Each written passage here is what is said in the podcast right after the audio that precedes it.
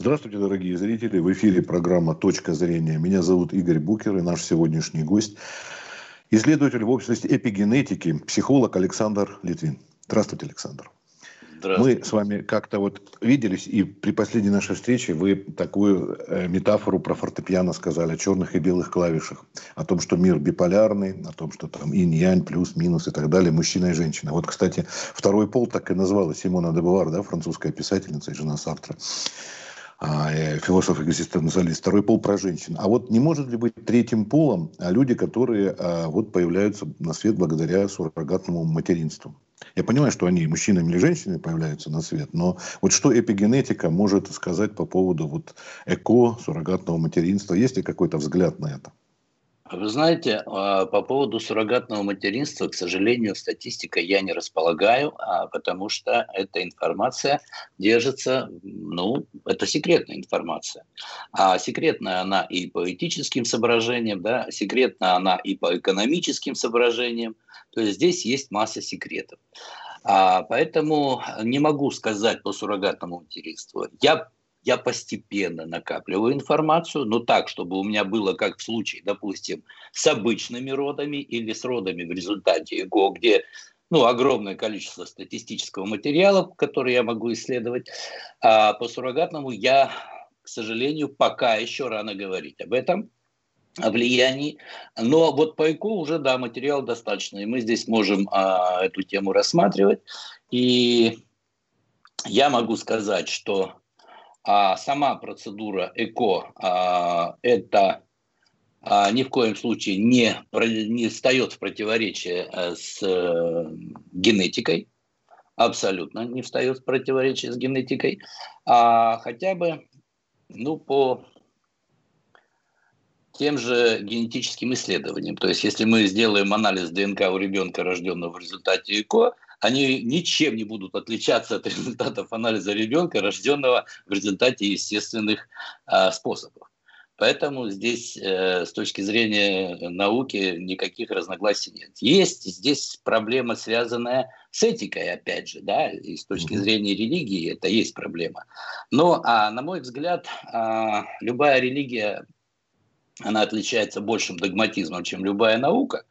Вот. Но в любом случае религия все-таки развивается и двигается. Я думаю, наступят такие времена, когда а провайдеры, э, деятели религиозные, вот, они, в общем-то, признают то, что это нормально. Это нормально. Вот в этом случае это нормально. Тем более, что в древних книгах ничего по этому поводу не сказано. Это первое. Хорошо, а вот смотрите, э, такое определение довольно остроумное, ну, как переделка фразы, да, сказал Нобелевская по физиологии медицине Питер Брайан Медовар, а генетика предполагает, а эпигенетика располагает. Ну, имелось в виду, что там процессы генетики, которые он изучает, ведут к изменениям в ДНК, в генах, а эпигенетика исследует изменения активности генов, при которых структура ДНК остается прежней. Вот тут какие-то вспомогательные репродуктивные технологии, а риск эпигенетического перепрограммирования потомства. Об этом что-то известно сейчас? Или пока а это с точки, э, с точки зрения а, стандартного подхода к эпигенетике, а, она учитывает экспрессию генов, а, но она не учитывает один очень важный факт. Она не учитывает факт влияния эмоций на генетику человека. Угу. То есть эмоциональный фактор, эмоция – это а, серьезный эпигенетический фактор, который формирует а, ребенка, а, придавая те или иные характеристики. Это первое. А, я исследую как раз а, психологический аспект эпигенетики. Не физико-химический, не экспрессию генов в прямом понимании. Я беру для исследования а, людей, рожденных – в одной семье, в одной системе. Я, э, любую семью я считаю системой. И каждая система а, имеет, в общем-то, а, фрактальную структуру. Да? А у нас все, в общем-то, устроено фрактально. Многие считают, что а, вообще теория фрактальности – это псевдонаучная теория, но при этом мы эту фрактальность наблюдаем сплошь и рядом во всех, во всех а, процессах. В первую очередь это математическая фрактальность, потом мы видим фрактальность, а, можно, конечно, найти различия, но принцип фрактальности, он един. Он един в принципе, и это будет строение Солнечной системы, это будет строение атома, это будет строение человеческой системы. В центре стоит мама и папа, вокруг вращаются дети. Ну, я образно так говорю, но в принципе это так и происходит. Но а, заметить а, вот эту фрактальность на уровне а, биологических структур мамы и папы и семьи, да, рода или клана, и сравнить ее с космической фрактальностью достаточно тяжело, потому что есть короткоживущие системы, как человек, да, есть еще коротко, более короткоживущие системы, как, э, допустим, насекомые паденки, которые существуют всего лишь один день, или некоторые виды бабочек. И есть пролонгированные по времени на миллиарды лет э, системы. Вот по тому, как мы будем воспринимать э, вот это соотношение, потому и будет двигаться, в общем-то, наука в дальнейшем. Но на сегодняшний день э, фрактальность подразумевает э, очень серьезную зависимость каждого из членов семьи. Вот когда я описываю семью, я представляю детей, вращающихся на орбите, а вокруг родителей. С точки зрения э, природы, наша система где-то в среднем, вот мама с папой должны быть вместе примерно 60 лет. Да? Ну, когда а, вот, мужчина и женщина вместе живут 60 лет, это, я считаю, очень устойчивая система. Есть системы более короткоживущие, там живут 20-30 лет. Есть системы, которые формируются исключительно на очень короткое время, да, буквально там на год, на два и так далее. В результате взаимодействия мужчины и женщины образуется новая, ну практически новая планета. То есть каждый из нас является космическим объектом. Пусть маленьким, пусть короткоживущим, но все-таки космическим. Со своей орбитой, со своей гравитацией. И вот когда мы э, пытаемся понять, почему у абсолютно здоровой пары нет детей, мы не рассматриваем вот этот аспект, э, мы не рассматриваем орбиты, мы не рассматриваем э, время. Вот когда мы, допустим, запускаем космический корабль, мы обязательно учитываем астрономическое окно. То есть, если нам нужно достичь какого-то конкретного результата, конкретной цели в космосе, мы должны четко рассчитать время старта этой ракеты, то есть начало действия. В отношении беременности то же самое. Нужно рассчитать начало действия. Для чего нужен этот расчет? Как раз для учета эпигенетических факторов. Мы не можем появиться по воле случая. Мы можем быть только скопированы с кого-то из а, четырех поколений.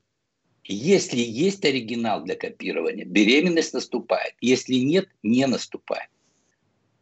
И очень многие люди раньше времени идут на процедуру экстракорпорального оплодотворения, с нетерпением ожидая рождения потомства, но у них не получится ни естественным, ни искусственным способом потому что это явление не своевременное, потому что в данный момент времени нет объекта для копирования.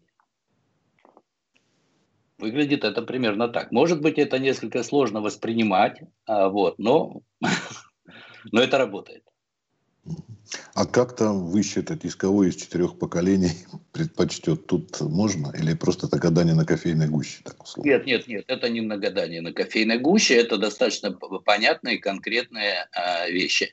А вот, допустим, когда я анализирую того или иного другого человека, у меня подход к аналитике а, в первую очередь начинается с системы координат. Помните, был фильм «Киндзадза», да, я вам говорил, по-моему, в прошлый раз. Твой номер в тинктуре. Вот дата рождения – это твой номер, твоя координата. И по этой координате и по дате рождения родителей мы можем вычислить, а, кто кого скопировал и кого можно скопировать в будущем. То есть а, дата рождения оригинала должна быть привязана к примерной дате родов мы не можем, допустим, скопировать человека, рожденного в 1984 году в декабре, мы не можем его скопировать в любой год, а, кроме, допустим, 2020 года или 32 года или декабря любого года. Вариантов нет. Если рожденный, допустим, человек а, в 1984 году, то его можно, если брать по месяцам, копировать только в декабре, не более того. Там есть еще огромное количество факторов, да, зависит от того, когда родился э, мужчина, когда родилась женщина. Очень много факторов. Потом Но бывает, копировать, когда... копировать только одного можно, не двух, именно одного, правильно? Нет, мы можем, мы можем эпигенетические факторы, то есть характеристики, скопировать с двух-трех человек. То есть мы можем скопировать экстерьер, мы можем с одного человека, интерьер мы можем скопировать с другого человека. Предрасположенность к определенному виду деятельности мы можем скопировать с третьего человека. Потому что эпигенетика подразумевает в том числе и копирование талантов. Вот когда говорят, на детях гениев природа отдыхает, это достаточно объективно а, выглядит, потому что сложно скопировать а, своего родителя. Чаще э, вот именно ту его характеристику. Потому что в процессе создания ребенка участвуют две системы. И во второй системе может быть совершенно противоположные характеристики. И ребенок скопирует противоположную, ну, допустим, если папа гений, а ребенок может скопировать ветку мамы. А там гениев не было. И все. И нет гения. Но Это если даже... задуматься, то если поставить себе задачу, если точно знать, что вот этот человек был гениальным, и я являюсь его прямым наследником, мне нужно подобрать еще и девочку, у которой очень хорошая генетика, которая э, весьма неплохо коррелируется с, этой, с генетикой моего кровного предка. И тогда есть шанс у нас скопировать. Э, то есть, ну, по большому счету, это грубо, конечно, ну, да, даже, ну, это не грубо, это правда, это Евгеника. Кстати, наглядный пример вот по поводу нашего многодетного отца, великого писателя Льва Толстого. Его сын Лев, у него много было детей, семеро выживших. Остальные не стали заниматься. А вот Лев Львович решил быть писателем и очень не завидовал, но не получилось. И все сравнивали с отцом. Толстой младший, да. Вот наглядный пример. Ну, это гений. А вот бывают довольно талантливые, даже династии бывают, когда дети, ну, например, вот, ну, скажем, Райкин, например, пришел Аркадий Райкин, его сын Константин, который тоже вот, к примеру, да, там еще есть люди и так далее. Вот, ну, тут не, не о гениальности, можете, но о таланте безусловном. Тут-то ведь может повторяться. Если отец был прекрасный, там, скажем, столяр, то и сын может быть таким же. Естественно, но если это не совпадает с копированием, но если человек в этой среде помещен, он все равно видит эти вещи раньше, чем остальные другие дети. У него нет к этому природного дара он скопировал другую ветку. Но когда ты видишь, ты можешь это делать, потому что ты раньше начинаешь понимать суть ремесла. Но один может быть ремесленником, а другим гением, хотя заниматься одним и тем же делом. И поэтому здесь есть большая разница между гениальностью и мастерством. То, что, что касается того, что э, дети какие будут. Тут э, из чего исходить нужно прежде всего? Ты уже родился, ты уже изменить это не можешь, уже родителей твоих нет, и они. А вот дети, вот когда что, к чему подготовить? Какой-то тут совет, э, как эпигенетика может дать? Или намекнуть, а, в какую сторону э, двигаться? Ну, во-первых, э, чаще всего а вы знаете, как бывает, особенно в не очень благоприятных с точки зрения э, ну, со современного понимания семьи ситуации, мальчик с девочкой познакомились, любовь, а она забеременела, а любовь закончилась. Да? Любовь закончилась. Есть еще один очень серьезный фактор, и этот фактор заключается в том, что а, природе нужен конкретный человек с конкретными характеристиками. Вот никто другой, а именно с конкретными. Эти характеристики он может получить от конкретных людей. Вот в таких ситуациях, а, когда природе нужна конкретная личность, на мужчину и на женщину, природа одевает розовые очки. И они не видят недостатков друг друга. Они их не видят. Они не видят, э, ну, грубо говоря, они не видят Э, обратную сторону Луны. Вот не дано. Пока не происходит факт зачатия. Как только случился факт зачатия, все, мы видим и аверс, и реверс. Мы видим и гербы с э, орлами, мы видим и номинал там. И, да, и, ну, мы видим со всех сторон. Вот. И, но ребенок появляется на этот свет. Он появляется, и у нас у каждого своя функция. Но не, мы не рождаемся просто так. Мы Помню, обязательно имеем... Говорили, свой... что природа стремится не к сохранению индивида, а к сохранению вида. Да? А вот смотрите, а я сколько с синоптиками беседовал, они опровергают все эти народные приметы, кроме там двух-трех, которые имеют научное основание. А вот что эпигенетика говорит о таком, когда большинство мальчиков рождаются, это перед войной. Это вот такая, помните? Даже наше поколение это слышало. Ну, а вы знаете, когда накапливается, а, что такое мальчик и что такое девочка? Да, мальчик – это человек, функция которого освоение пространства. Есть разные способы освоения пространства. Есть научные способы, есть э, методы освоения от обороны, есть методы освоения от агрессии. Агрессия – это неплохое качество. Когда мне говорят, этот человек агрессивный, я не считаю его плохим. Я считаю его способным переплыть океан на утлой лодке и открыть новый остров. Ведь недостаточно а, быть хорошим человеком, чтобы взять, сесть в лодку и открыть Америку. Нужно еще быть очень смелым. А смелость – это один из компонентов агрессии. Мы находимся в цикличном, э, так сказать, мире. Мы то рождаемся, то умираем. У нас есть восход, есть закат, у нас есть время войны, есть время мира. Когда наступает время войны, эта цикличность прописана в книге Экклезиаста. Агрессия внутри популяции нарастает. А с чем она связана? Если брать с точки зрения, а, так сказать, физиологии человека, это реакция на андрогены. Это реакция, связанная с тестостероном. Это включается в процесс биохимической реакции, которая э, уже следствие цикла агрессивного. Когда наступает время войны, действительно рождаются мальчики. Когда наступает время мира, рождаются девочки. Но в результате любой войны цивилизация меняется. Самое главное вовремя остановиться воевать. Ну, в общем, а, тут, наверное, очень сложно какие-то а, делать выводы еще пока, потому что, ну, не все, наверное, до конца изучено, очень много вопросов, которые еще требуют ответа, да? Спорят об этом? Я думаю, что мы, э, не знаю, мы десятой доли процента не знаем от того, что, в общем-то, э, происходит с нами. С нами, с этим миром, с нашими детьми. Единственное, что я могу твердо утверждать, что экклезиаст был очень прав. Когда я объявил 9 декабря, что будет год хаоса 20 год, а, и зачитал книгу Экклезиаста вот в той части, которая говорит о а, цикличности времен, а мало кто мог воспринимать эту информацию. Уже спустя полгода я стал а, получать письма с просьбой выслать эту же лекцию. Ну, чтобы уже, как бы увидев, что реально мир погрузился в хаос, вот, и наступило другое время и новая эпоха.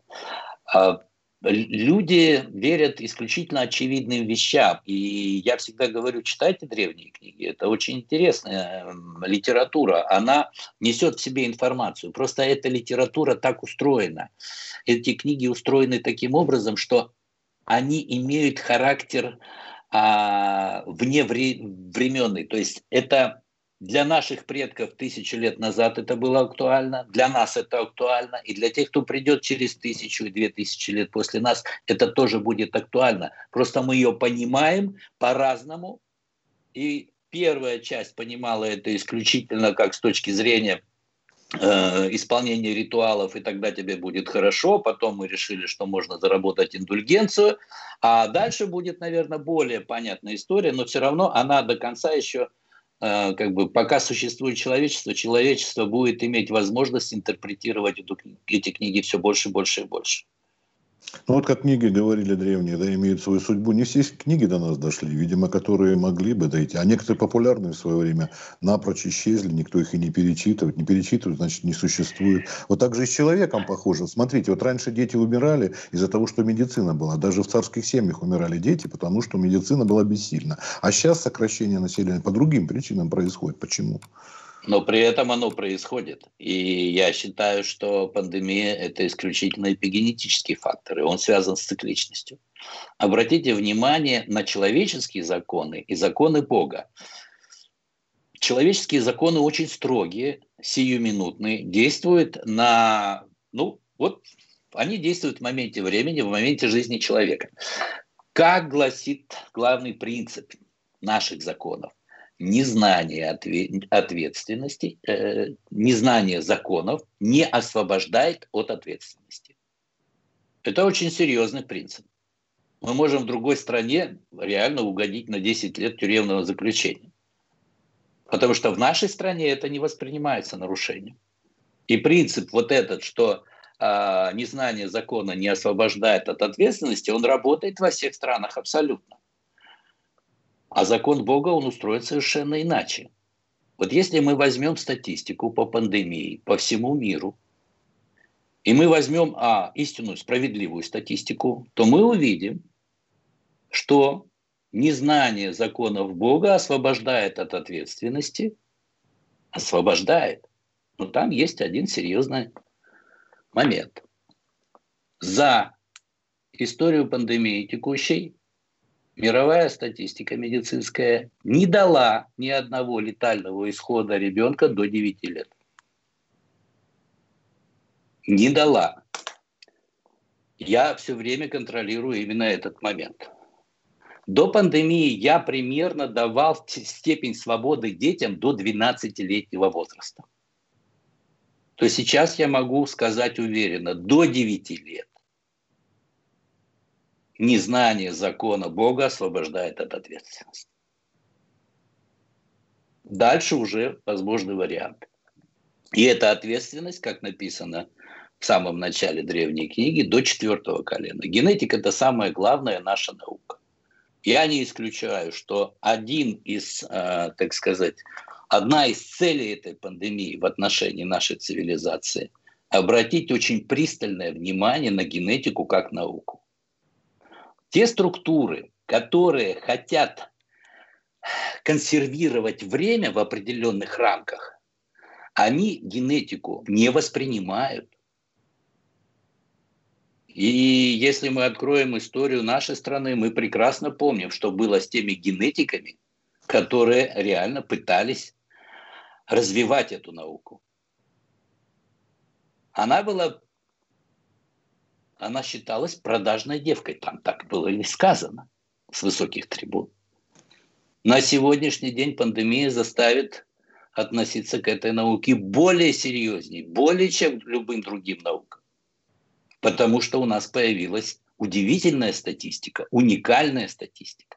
По поводу генетики как науки, да. я сейчас очень многим детям, у которых есть предрасположенность эпигенетическая к исследованию а, такого рода, да, а, я рекомендую им а, поступать именно на факультеты, а, изучающие генетику, на биологию, а, в медицину и так далее. При этом я а, рекомендую тем детям, которые очень хорошо еще и считают, вычисляют потому что там нужно а, иметь, то есть это способность к криптографии, к шифрованию, это способность к музыке, способность к языкам. Вот если я вижу у ребенка такую способность, у маленького, то есть у него прекрасно даются языки, музыка, слух тонкий, а, то это все, в принципе, способность к шифровке. А ген – это шифр. И поэтому я рекомендую э, этих детей направлять именно в генетику, ну, по крайней мере, для того, чтобы прогресс в этой науке был более значимым. Вы вот говорите о выводах, которые сделали э, за время пандемии. Кстати, сегодня, по-моему, год как объявили в России, где-то я видел такую информацию сегодня. Да, э, до того, как началась она, наш президент Путин, помните, говорил о том, что зарубежные некоторые государства собирают генетический материал. То есть интерес к этому был проявлен еще до. Не, не знаю, как с этим связана пандемия, потом наступившая, и вообще это коронавирусная инфекция. Да? А вот сам по себе э, момент, то, что как люди других государств государства переносят болеть заболевания. Ведь мы видим, что в Европе до сих пор продолжаются да, меры по самоизоляции, там, локдауну, как их ни назови. А у нас вроде уже так более-менее вздохнули свободнее. А я в свое время сказал, что с 5 февраля а, будет а, реально снижение а, по количеству заболеваний. Но поскольку этот процесс глобальный, а, ну вот представьте, мы выключаем вентилятор, но он какое-то время вращается. И вот маленький вентилятор в нашей комнате может вращаться там еще где-то пару минут. А теперь представьте маховик планетарный сколько он будет еще вращаться. Но при этом тенденция к снижению в северном полушарии, я за южное не отвечаю, я там не был, вот, но в северном она реально, она есть, и по нашей стране мы это видим. Почему в Европе жесткая история? Самое интересное, вот что я наблюдаю, а я наблюдаю за тем, что а, мы любим рисковать, мы очень любим рисковать. Мы так устроены. Вот. Я не хочу сказать, что мы не любим жизнь э, или любим меньше, чем американцы или европейцы. Мы ее также любим. Но мы просто привыкли, что э, мы воспринимаем э, нашу жизнь, основная своя масса, постоянным каким-то преодолением. И мы очень часто ну, не считаем ее а, счастливой.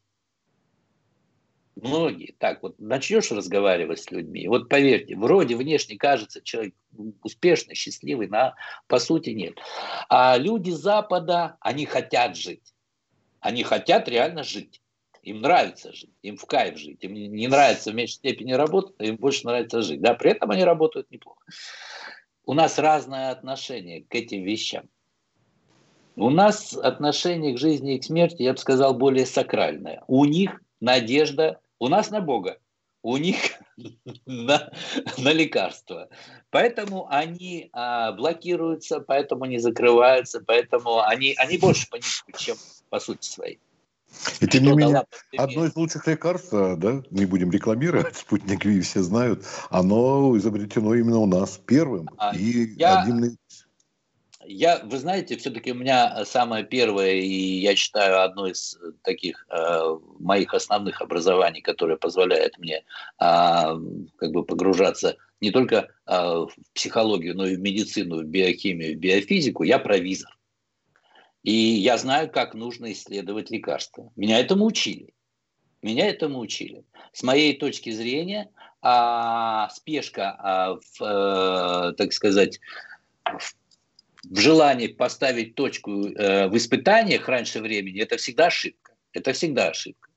Потому что в истории фармакологии и фармации я могу вам привести тысячи примеров, когда препарат в течение 10-15 лет считался панацеей, а потом оказывалось, что это не панацея.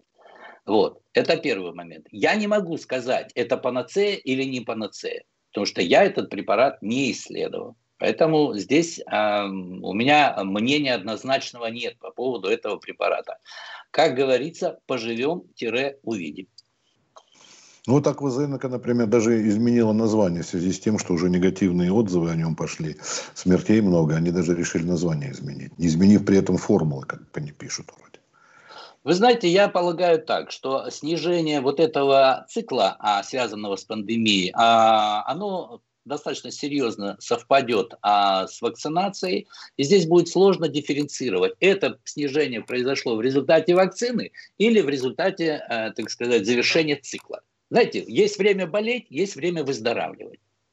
Была у нас серьезная пандемия э, испанки, испанского гриппа. Да? А, два года косила, никто не знает сколько. На сегодняшний день а, есть в Норвегии, в север, на севере Норвегии кладбище, где похоронены жертвы испанки. И в силу а, климата этих территорий, вечной мерзлоты и морозов, там абсолютно а, законсервированный этот вирус сидит. И там не разрешают хоронить, не разрешают даже жить людям вот в этих районах. Мы до сих пор не знаем, откуда она пришла и куда она ушла. То же самое происходит и с вирусом COVID-19. Когда мне говорят, что это искусственно синтетически выведенный, я не верю в это. Я абсолютно в это не верю. Это природный источник. Вопрос касается, когда он включается, когда выключается. У меня большие сомнения по поводу чумы, которая была в средние века. Я думаю, это тоже вирус. Вирус – это инструмент нашей эволюции. Мы эволюционируем, но эволюция наша не как э, у животных, да, а эволюция наша идет через наше восприятие мира. Пандемия дает очень серьезный а, тренинг для нашей эмпатии. Если в прошлом году рядом чихнувший человек, ну, в лучшем случае вы скажете «будьте здоровы», то в этом году вы начнете смотреть на него очень внимательно, отодвинетесь и пытаетесь понять, он болен или нет. А потом начнете сканировать себя, своих детей, своих близких. Мы начинаем тренировать эмпатию, мы пытаемся почувствовать состояние родного человека. А эмпатия, она как раз а, крайне необходима для того, чтобы понимать а, и дифференцировать, истина или не истина. Да, да, нет, нет. Остальное от лукавого. Да, спасибо большое. С нами был исследователь в области эпигенетики, провизор, как вы сегодня вспомнили, психолог Александр Литвин.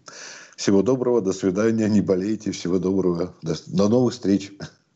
До свидания, дорогие друзья.